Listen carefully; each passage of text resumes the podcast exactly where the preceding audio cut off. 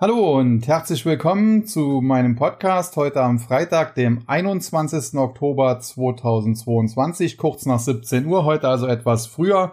In den USA werden noch rund fünf Stunden gehandelt und äh, der Grund, seit äh, längerer Zeit äh, gehe ich heute mal wieder in die Sauna. Und äh, ja, das wird um 18 Uhr passieren und deswegen wollte ich äh, den Podcast noch aufnehmen, bevor es soweit ist. Das heutige Marktgeschehen muss man sagen äh, sehr turbulent, denn äh, der DAX teilweise über 1,5 Prozent im Minus hat dann die Verluste teilweise nahezu komplett aufgeholt, rutscht jetzt zuletzt wieder ab. Generell muss man sagen, auch in den USA das Marktgeschehen ähnlich wild. Wir hatten ja äh, zuletzt am vergangenen Donnerstag diesen extremen Tag, wo es zunächst deutlich abwärts ging nach heißeren als erwarteten Inflationsdaten und dann äh, dem Mega Intraday Reversal, eines der fünf größten Intraday Reversals, was wir in der Geschichte gesehen haben.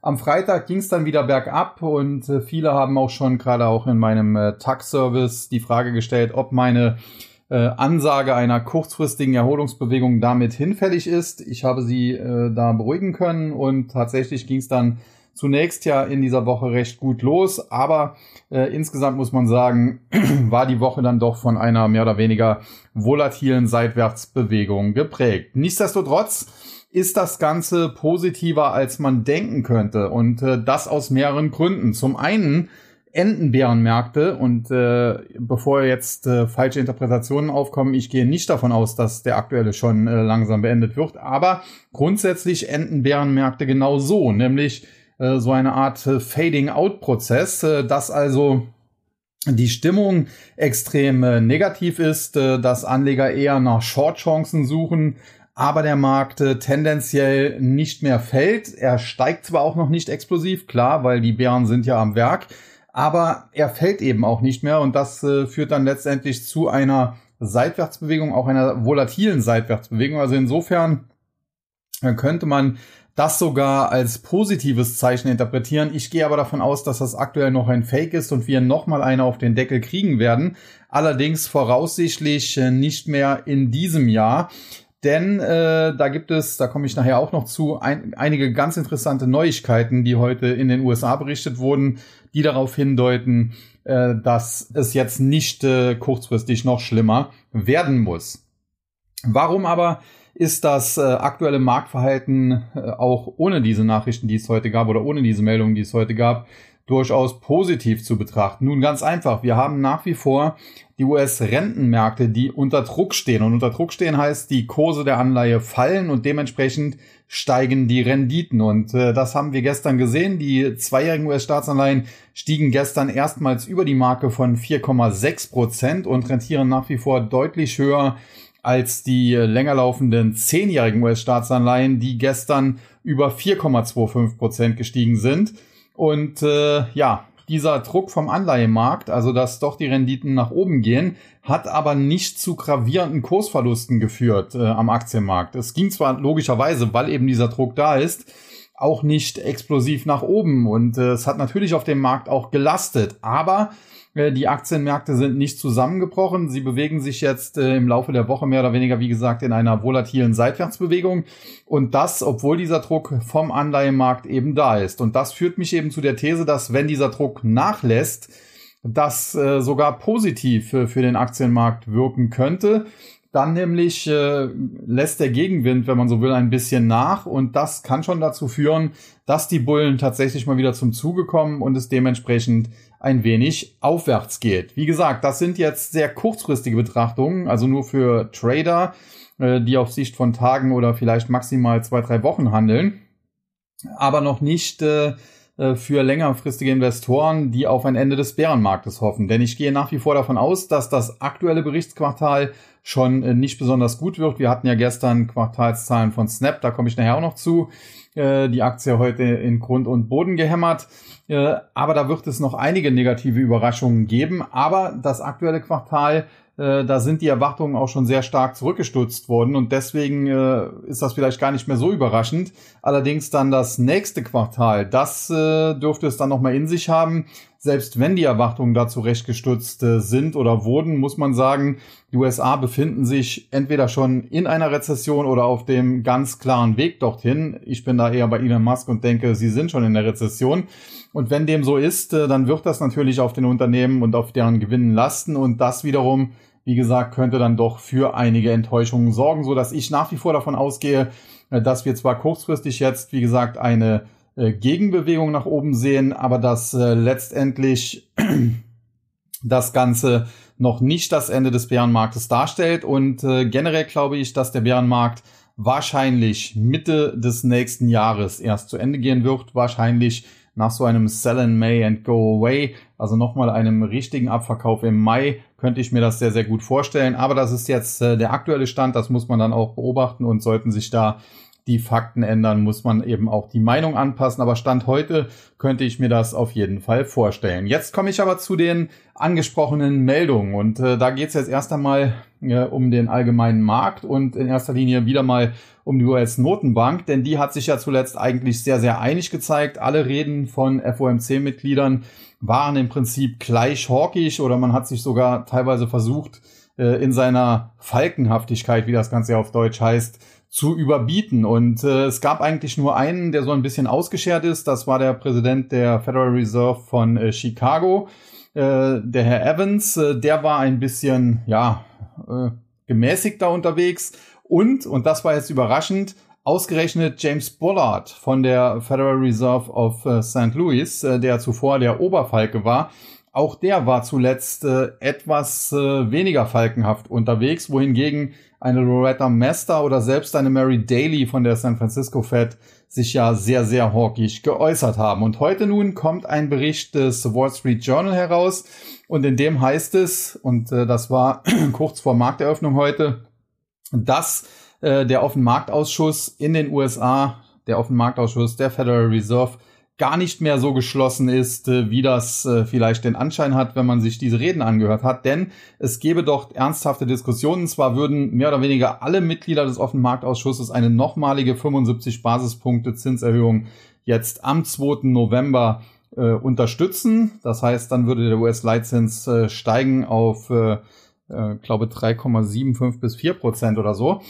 Äh, allerdings, äh, wie es danach weitergehen solle, da seien sich die Offenmarktausschussmitglieder gar nicht mehr so einig.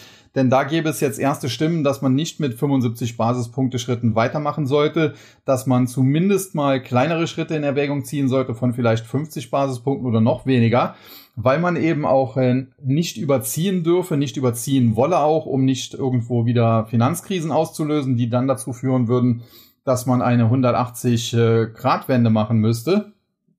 Und äh, ja, da möchten jetzt einige Offenmarktausschussmitglieder doch diskutieren und das hat sich natürlich dann heute auch sofort bemerkbar gemacht. Weniger muss man sagen an den Anleihemärkten. Zwar die Rendite der zweijährigen US-Staatsanleihe heute deutlich rückläufig um 8 Pips auf jetzt etwa 4,53 Prozent, wohingegen die zehnjährige weiter steigt auf 4,26 äh, Prozent aber durchaus im CME FedWatch Tool. Denn dort bleibt zwar die Wahrscheinlichkeit für einen nochmaligen 75 Basispunkte Schritt am 2. November, also auf der nächsten Sitzung jetzt, bei über 90 Prozent. Sie ist zwar etwas zurückgekommen, sie lag vor diesem Bericht bei, ja, glaube ich, in der Spitze 99,9 Prozent. Jetzt sind es nur noch 94,2, aber da äh, wird im Prinzip nicht dran gerüttelt und das äh, wurde ja auch vom Wall Street Journal, wenn man so will, nochmal bestätigt, dass da ja auch noch alle dahinter stehen. Aber für die äh, Sitzung dann am 13. und 14. Dezember, wo das Ergebnis dann am 14. Dezember bekannt gegeben wird, da sind die Wahrscheinlichkeiten doch deutlich zurückgegangen. Da lag äh, vor diesem Bericht die Wahrscheinlichkeit für einen erneuten großen Zinsschritt auf dann 4,5 bis 4,75 Prozent bei über 75, fast 80 Prozent und die ist jetzt in Richtung 60 Prozent gesunken, wohingegen beispielsweise die Wahrscheinlichkeit für einen kleineren Zinsschritt um 50 Basispunkte auf äh, knapp 40 Prozent nach oben geschossen ist, nachdem sie zuvor im Prinzip ja auch im Bereich von äh, 20 Prozent oder so irgendwo gelegen hat. Es gibt dann noch die Außenseitermeinung, aktuell knapp drei Prozent.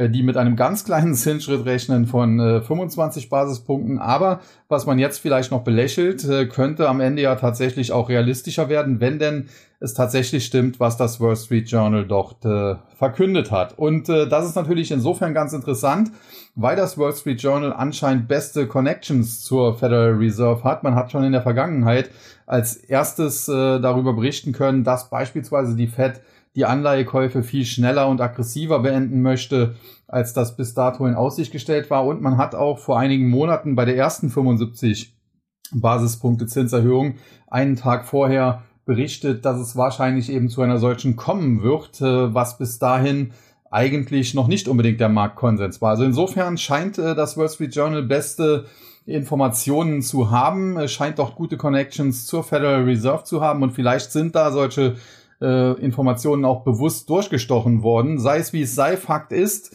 äh, wir sehen damit ganz klar, das Wall Street Journal berichtet das zumindest, dass es durchaus eine gewisse Uneinigkeit über den geldpolitischen Kurs äh, im äh, offenen Marktausschuss der Federal Reserve gibt und dass diese Uneinigkeit äh, durchaus derart ist, äh, dass einige tatsächlich äh, diesen extrem hawkischen Kurs, den man zuletzt gefahren hat, nicht mehr mittragen wollen in dieser ja, in dieser Dominanz, äh, die es doch zuletzt gegeben hat. Und das ist zumindest für den Markt ein erstes kleines, muss man sagen, äh, positives Zeichen. Denn äh, natürlich, die Geldpolitik lastet ganz, ganz stark auf dem Markt. Wie komme ich aber darauf, äh, dass wir dann äh, später nach einer eventuellen Jahresendrallye nochmal auf die Mütze kriegen und die Tiefs wahrscheinlich im äh, Mai oder Ende Mai des nächsten Jahres erst gemacht werden. Nun äh, ganz einfach. Die Federal Reserve hat einen klaren Plan vorgelegt. Der ist natürlich nicht bis ins Detail klar, aber doch größtenteils. Man wollte den Leitzins in den USA auf etwa 4,5 bis 5 Prozent anheben. Es ist jetzt im Prinzip fast egal, ob es am Ende 4,5, 4,75 oder 5 Prozent werden. Das etwa ist zumindest die Range und darauf kann man sich einstellen. Die Federal Reserve hat aber zugleich klar gemacht, dass man nicht erwarten solle, wenn das erreicht ist, dass man gleich wieder äh, dazu übergehen könne, die Zinsen zu senken, denn man müsse äh, diesen erhöhten Zinssatz eine gewisse Zeit durchhalten, um so den Inflationsdruck eben rausnehmen zu können aus dem Markt. Und dementsprechend äh, rechnen Anleger, die ja zuvor teilweise äh, von Fed Pivots äh, geträumt haben, ähm, mittlerweile damit, dass erst Ende des kommenden Jahres, also 2023, die US-Notenbank langsam wieder erste vorsichtige Zinssenkungen, zunächst mal einen 25 Basispunkte Schritt äh, vornehmen könnte. Wenn man jetzt davon ausgeht, dass das äh, so einigermaßen kommen wird, also das Ende 2023 oder vielleicht auch Anfang 2024 äh, die US-Notenbank äh, langsam wieder mit Zinssenkungen beginnt, dann ist klar, dass wir jetzt aktuell ja ziemlich am Peak sind, was die Zinsen betrifft, dass wir zwar noch Gegenwind haben in Sachen Quantitative Tightening, aber der Gegenwind, der wird zwar auch noch eine gewisse Zeit zunehmen, aber dann wird die US-Notenbank auch dieses Programm äh, zurückfahren, so wie zuvor die Anleihekäufe, wahrscheinlich dann auch vorzeitig im, weiß ich nicht, äh, August oder September spätestens nächsten Jahres. Und das wiederum würde dem Markt dann Luft geben, ab diesem Zeitpunkt zu steigen. Und jetzt ist es ja so, dass die Anleger an der Börse immer ja, mindestens ein halbes Jahr in die Zukunft schauen sollten zumindest oder das auch in der Regel tun. Und wenn man jetzt davon ausgeht, äh, dass eben äh, ab Ende des nächsten Jahres beziehungsweise Anfang des übernächsten Jahres das Ganze wieder äh, von geldpolitisch starken Gegenwind in geldpolitisch zunächst mal leichten Rückenwind äh, ja, mutiert, dann müsste man davon ausgehen, dass etwa zur Mitte des nächsten Jahres der Druck auf die Aktienmärkte, aber auch die Kryptomärkte nachlassen wird und dementsprechend äh, würde das sehr, sehr gut passen, wenn vielleicht ein Ausverkauf im Mai nach dem Motto Sell in Main, Go Away es anschließend zunächst langsam nach oben geht und dann zum Jahresende nächsten Jahres vielleicht dann auch wieder deutlicher. Also insofern dieser Bericht des Wall Street Journal, der ist nicht zu unterschätzen, das muss man ganz klar sagen, dem muss man höchste Priorität beimessen und das habe ich auch getan, habe das auch in meinem freien äh,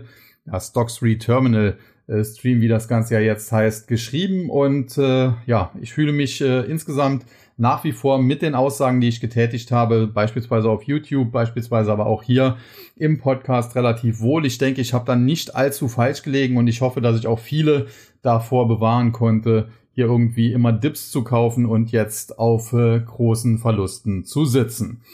Ja, und äh, damit wäre ich jetzt eigentlich schon am Ende des heutigen Podcasts, denn wir wollen ja jetzt gar nicht mehr so viel auf Einzelaktien eingehen, aber wir wollen natürlich schon immer so ein bisschen die äh, ja, Top- oder auch Flop-Performer des Tages unter die Lupe nehmen. Und äh, da haben wir natürlich heute einen absoluten Kandidaten, nämlich die Aktie von Snap. Das Unternehmen hat gestern Quartalszahlen vorgelegt, die äh, grottenschlecht waren, muss man sagen, beziehungsweise man muss es vielleicht ein bisschen anders formulieren. Die Zahlen selbst waren ja gar nicht mal so schlecht. Die waren weitestgehend äh, im Rahmen der Erwartungen. Aber das Problem war, äh, dass der Ausblick des Unternehmens eben grottenschlecht war. Und äh, so hat Snap in Aussicht gestellt, dass es in Zukunft mehr oder weniger kein oder nahezu kein Umsatzwachstum mehr geben wird, zumindest in der kurzfristigen Zukunft und äh, dass auch die Gewinne natürlich äh, dementsprechend schlecht sich entwickeln sollen. Und da half dann am Ende nicht einmal, dass man das erste Aktienrückkaufprogramm der ja noch gar nicht so äh, äh langen Unternehmensgeschichte angekündigt hat, nämlich 500 äh, Millionen US-Dollar will man in die Hand nehmen und eigene Aktien zurückkaufen. Dazu muss man wissen, der Börsenwert von äh, Snap, der liegt nach dem heutigen Rückgang um erneut ungefähr 30 Prozent, so im Bereich von ja 13 Milliarden äh, etwa. Und wenn man da also 500 Millionen in die Hand nimmt, äh, dann bedeutet das nicht mehr und nicht weniger, als dass man äh, etwa vier Prozent, vielleicht sogar ein bisschen mehr als vier Prozent der eigenen Aktien zurückkaufen will. Und da muss man natürlich sagen, angesichts äh, äh, der äh, schlechten Zahlen ist dieses Aktienrückkaufprogramm oder des schlechten Ausblicks, so muss man sagen, ist dieses Aktienrückkaufprogramm eigentlich der einzige Lichtblick. Aber es schlägt heute absolut nicht durch. Äh, die Aktie verliert trotzdem 30 Prozent. Und das hat natürlich dann auch Auswirkungen auf den gesamten Sektor. Wir haben äh, überall, wo es dann um Online-Marketing, um Online-Werbung geht, heute ebenfalls stärkere Kursverluste. Das betrifft selbst äh, solche grandiosen Aktien, langfristig grandiosen Aktien, kurzfristig kann es auch hier noch weiter abwärts gehen, wie beispielsweise eine Alphabet Google, die heute auch knapp zwei Prozent verliert, aber insbesondere trifft es natürlich die kleineren Unternehmen, äh, die vielleicht auch noch mehr in diesem äh, Bereich tätig sind. Ich lasse jetzt mal Meta Plattforms, äh, die ehemalige Facebook, außen vor und äh, beziehe mich dann eher auf solche Aktien wie eben Pinterest beispielsweise, äh, die es heute dann auch härter trifft. Aber auch andere Unternehmen, wo man jetzt äh, vielleicht nicht sofort mit Social Media, aber halt mit Online-Marketing in Verbindung bringt, nämlich The Trade Desk, die heute ebenfalls äh, 6% daraufhin verlieren. Und dann hat es natürlich auch noch äh, einen Schlag gegeben bei Twitter. Zum einen natürlich sicherlich auch belastet äh, von diesen schlechten News bei Snap, Snapchat. Aber zum anderen gab es hier auch noch einen Bericht, äh, dass die US-Regierung die Geschäfte von Elon Musk äh, näher unter die Lupe nehmen möchte, weil der sich zuletzt russlandfreundlich geäußert habe und äh, ja, man äh, nicht mehr so ganz äh, mit ihm übereinstimmen. Dazu muss man wissen, in der Vergangenheit waren es gerade die, äh, die Demokraten, damals unter der Präsidentschaft von äh, Barack Obama, die beispielsweise Tesla Milliardensubventionen äh, seinerzeit gewährt haben, was sicherlich dazu geführt hat, dass es das Unternehmen heute überhaupt noch gibt. Und äh, gerade mit den Demokraten, Joe Biden, hat sich Elon Musk zuletzt ein bisschen angelegt und äh, jetzt schießt man eben da zurück. Jetzt muss man sagen, äh, prinzipiell äh, ist das natürlich eine Sache, äh, wo die Medien jetzt eingreifen müssten. Bei Donald Trump äh, wäre schon längst ein Skandal daraus entstanden. Äh, wenn der nur einen, einen falschen Pups äh, gelassen hat, äh, wurde da ein Skandal draus gemacht. Bei Joe Biden ist es nun so, dass ihm die Meinung von Elon Musk äh, vielleicht nicht so passt und äh, schon will man den guten Mann untersuchen und auch äh, die Investoren, die beispielsweise ihn da unterstützen bei der Twitter-Übernahme die in der Vergangenheit zum Beispiel problemlos große Aktienpakete an der Citibank oder Citigroup halten durften um hier mal gewisse arabische Prinzen zu nehmen, Bin Talal. Äh, und jetzt auf einmal äh, wird da eben ein Strick draus gedreht. Man äh, möchte jetzt Elon Musk überprüfen und seine Firmen im Hinblick, ob sie eine Bedrohung für die nationale Sicherheit der USA darstellen. Und aus meiner Sicht ist das ein absoluter Skandal. Das muss man so ganz klar sagen. Das ist ein Angriff auf die Grundfesten der Demokratie. Und ich hoffe dementsprechend sehr stark, und da bin ich jetzt ausnahmsweise mal politisch, obwohl ich einfach eigentlich versuche, in solchen Angeboten Politik rauszulassen, äh, dass die Demokraten bei den Midterms richtig eine auf die Nuss kriegen und dass äh, Sleepy Joe Biden bald weg ist, denn so geht's einfach nicht. Äh, bei Trump, wie gesagt, hätte man da einen Riesenskandal draus gemacht. Bei Biden ist das Ganze dann nicht so schlimm. Und äh, das sehe ich definitiv anders und halte zum Teil die Politik von Joe Biden auch für sehr gefährlich, weil er sehr aggressiv gegen Russland, auch gegen China vorgeht. Jetzt äh, bin ich, das weiß jeder, der mich verfolgt, alles andere als ein Anhänger dieser Regime. Mir wäre es am liebsten, die Kommunisten in China wären morgen weg. Und äh, auch in Russland äh, kann ich mir Schöneres vorstellen als äh, Wladimir Putin, der da irgendwelche dummen Kriege gegen seine Nachbarn führt. Aber es ist eben nicht äh, die Aufgabe von uns, äh, diese Regimewechsel herbeizuführen. In der Vergangenheit, wo man das gemacht hat, wie beispielsweise im Iran, oder auch im, im Libanon Gaddafi oder im Irak, da hat das äh, nicht gerade dazu geführt, äh, dass diese Länder und diese Regionen stabiler wurden. Und dementsprechend, äh, auch wenn ich diese Typen nicht leiden kann, äh, ist eine aggressive Politik äh, gegen solche äh, Regime natürlich auch äh, ja in gewisser Weise fragwürdig und wenn man solche Despoten halt äh, provoziert, kann das am Ende auch kontraproduktiv sein. Wie dem auch sei, äh, die Attacken auf Elon Musk betrachte ich jedenfalls als äh, Angriff äh, auf die Grundfesten amerikanischen Demokratie. Kann nur hoffen, dass das abgewehrt wird, im Zweifel durch den Supreme Court. Den hat ja Donald Trump zum Glück noch mit einigen ja, eher konservativen Richtern bestückt und vielleicht kann der da eingreifen. Fakt ist jedenfalls, dass die Aktie von Twitter heute natürlich darunter gelitten hat. Teilweise wurden da vorbörslich Kurse von 46 Dollar bezahlt. Das war insofern natürlich ein Problem, als dass ich kürzlich auch meinen äh, Followern äh, geschrieben oder gesagt habe, äh, dass man Twitter durchaus so im Bereich 48 Dollar einsammeln könne, weil ja eben ein Übernahmeangebot zu 54,20 Dollar vorliegt und man so wenn diese Übernahme durchgeht, wovon ich ausgehe, übrigens auch nach wie vor ausgehe, äh, relativ sichere Gewinne einfahren könne. Und heute Morgen äh, hat sich das dann so ein bisschen in Luft aufgelöst. Die bisher durchaus angefallenen Gewinne waren plötzlich weg.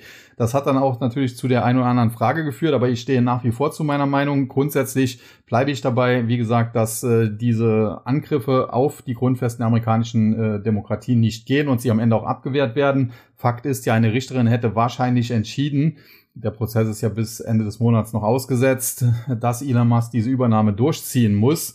Ähm, und äh, wenn jetzt da die Regierung reingekrätscht ist oder reinkrätschen möchte, um vielleicht äh, unter fadenscheinigen Gründen diese Übernahme zu verhindern, dann muss man ganz einfach sagen, dann äh, muss man hier ganz klar die Stirn bieten. Und wie gesagt, ich gehe nach wie vor davon aus, dass Twitter am Ende zu 54,20 Dollar die Aktie äh, an Elon Musk äh, gehen wird und dementsprechend, äh, ich habe dort eine kleine Position auch privat aufgebaut, das hatte ich auch äh, bekannt gegeben öffentlich und ich habe an dieser Position jetzt auch nichts verändert, was jetzt heute eigentlich ein, ein Fehler war, muss man sagen. Äh, ich war heute Morgen leider nicht schnell genug, denn eigentlich hätte man zu solchen Kursen da von, von knapp 47 Dollar äh, sogar nochmal nachlegen können und aktuell notiert die Aktie ja auch schon wieder über 50. Ja, und ansonsten, äh, ja, war es das eigentlich soweit. Äh, zum Schluss äh, nur noch ein kleiner Hinweis, denn es gibt noch einen äh, berühmten Mann, nämlich den Hedgefondsmanager äh, Bill Eckman, William Eckman, genannt Bill Eckman. Und äh, der hat heute, ja, wie sagen die Amerikaner, Elon Musk gejoint, also er ist ihm zur Seite gesprungen, indem auch er jetzt hier einen Waffenstillstand in der Ukraine fordert. Und äh, da darf man auch mal gespannt sein, wie dann die US-Regierung darauf reagieren wird, wenn jetzt auch der Bill Eckman plötzlich als in Anführungszeichen Putin-Freund, Putin-Versteher oder Russland-Freund oder was auch immer äh, auftritt, ob es dann demnächst auch Untersuchungen gegen seine Hedgefonds oder gegen seinen Hedgefonds gibt und die vielleicht auch Unternehmen, die doch drin gelistet sind. Beispielsweise hatte er sehr große Erfolge mit der Aktie von Chipotle Mexican Grill. Naja, sei es wie es sei, äh, schön ist das Ganze nicht. Äh, dennoch äh, ist es am Ende bisher zumindest nur ein Sturm im Wasserglas. Man muss auch sagen, bisher sind es nur Medienberichte. Kann natürlich auch sein, dass das am Ende Fake News sind, wobei man sagen muss, also diese Medienberichte würde ich in dem Fall schon ernst nehmen, ähnlich wie die Berichte des Wall Street Journal äh, zum Thema äh, des äh, ja, äh, offenen Marktausschusses und der Uneinigkeit dort. Und äh, damit, äh, nachdem wir jetzt hier auch gestört wurden, kurz äh, durch ein Telefon, durch einen Telefonanruf, den ich äh, dann äh, zum Glück äh, wegdrücken konnte, äh, glaube ich, dass äh, ja wir jetzt langsam zum Ende des heutigen Podcasts kommen können. Es hat jetzt nicht ganz eine halbe Stunde gedauert. Wir hatten ja ohnehin vor, ihn ein bisschen kürzer in Zukunft zu machen. Es gab jetzt auch keine konkreten Fragen zu einzelnen Aktien, auf die ich jetzt noch eingehen könnte. Und äh, vor diesem Hintergrund glaube ich, dass man es äh, damit dann langsam beenden kann. Vielleicht noch mit einem kleinen Blick zum Schluss auf den deutschen Markt. Wie gesagt, der DAX heute auch wilde Berg- und Talfahrt. Äh, jetzt aktuell haben sich die Verluste aber wieder deutlich reduziert. Zuletzt äh, durchaus gute Leistungen gebracht, äh, das deutsche Börsentier. Und interessant übrigens, und äh, das ist auch ein Faktor, der dafür spricht, dass wir zwar noch nicht unbedingt äh, kurzfristig einen Boden sehen, aber doch äh, der Sache näher kommen. Wie gesagt, Mitte nächsten Jahres kann ich mir das gut vorstellen. Wir hatten in den USA äh, zuletzt Meldungen, dass Starboard Value bei äh, Salesforce eingestiegen ist. Also da ging es sogar um ein Technologieunternehmen, wenngleich die im Dow Jones auch gelistet sind. Und äh, in Deutschland äh, gab es vor zwei, drei Tagen Meldungen, äh, dass äh, kein geringerer als Elliott Management äh, bei Fresenius eingestiegen sein soll, was bisher allerdings noch nicht offiziell bestätigt wurde. Und das zeigt aber auch, äh, wie manch eine Aktie aus DAX oder DAO, in, in dem Fall Fresenius DAX und Salesforce.com DAO, zuletzt zusammengefaltet wurde und dass das mittlerweile durchaus auch äh, auf Interesse bei dem ein oder anderen institutionellen Anleger eben, äh, ja, dass, dass das hervorgerufen wird. Und wie gesagt, ich glaube, dass wir kurzfristig jetzt die Chance haben, so ab äh, Mitte, Ende November spätestens eine Jahresendrallye zu starten. Die kann auch in den Januar hineinlaufen, vielleicht so bis Mitte Januar, Ende Januar. Also durchaus zwei gute Monate, vielleicht ein bisschen mehr als zwei gute Monate. Anschließend dürfte nochmal der Mann mit dem Hammer kommen. Da dürfte dann der letzte Ausverkauf irgendwann stattfinden, wahrscheinlich endgültig im Mai. Und dann, glaube ich, wäre der Markt eigentlich bereinigt und äh, ja, dann in etwa einem halben Jahr, bisschen mehr wie ein halbes Jahr ist es noch, kann ich dann endlich auch wieder hier positiver sprechen, bullischer sprechen. Äh, es war äh, zuletzt auch für mich nicht immer einfach, denn ich bin eigentlich ungerne Bär, aber auf der anderen Seite, ich muss auch realistisch sein und vor allen Dingen möchte ich nicht irgendwelche Anleger, die mir hier regelmäßig folgen, die regelmäßig den Podcast hören oder die YouTube-Videos sich anschauen und so weiter, dass die auf die Nase fallen. Natürlich kann ich es nicht garantieren, dass das nicht passiert, äh, denn ich habe natürlich auch keine Glaskugel, bin kein Hellseher, aber zumindest ist es mir nicht passiert, dass ich hier Ewigkeiten irgendwelche Aktien wie Vata oder Northern Data oder was es da alles gibt, äh, positiv besprochen hätte und äh, ja, Anleger jetzt da teilweise 80, 90 Prozent Kursverluste eben haben. In diesem Sinne glaube ich, dass das ein schönes Schlusswort für heute war und äh, damit wünsche ich allen einen schönen Abend, ein geruhsames und äh, ja, ruhiges Wochenende und dann geht's am Montag an dieser Stelle ja direkt weiter mit dem nächsten Podcast. Ich mache mich dann jetzt gleich auf in die Sauna und bis spätestens am Montag sage ich an dieser Stelle dann Tschüss und Bye bye. Es verabschiedet sich wie immer Ihr euer Sascha Huber.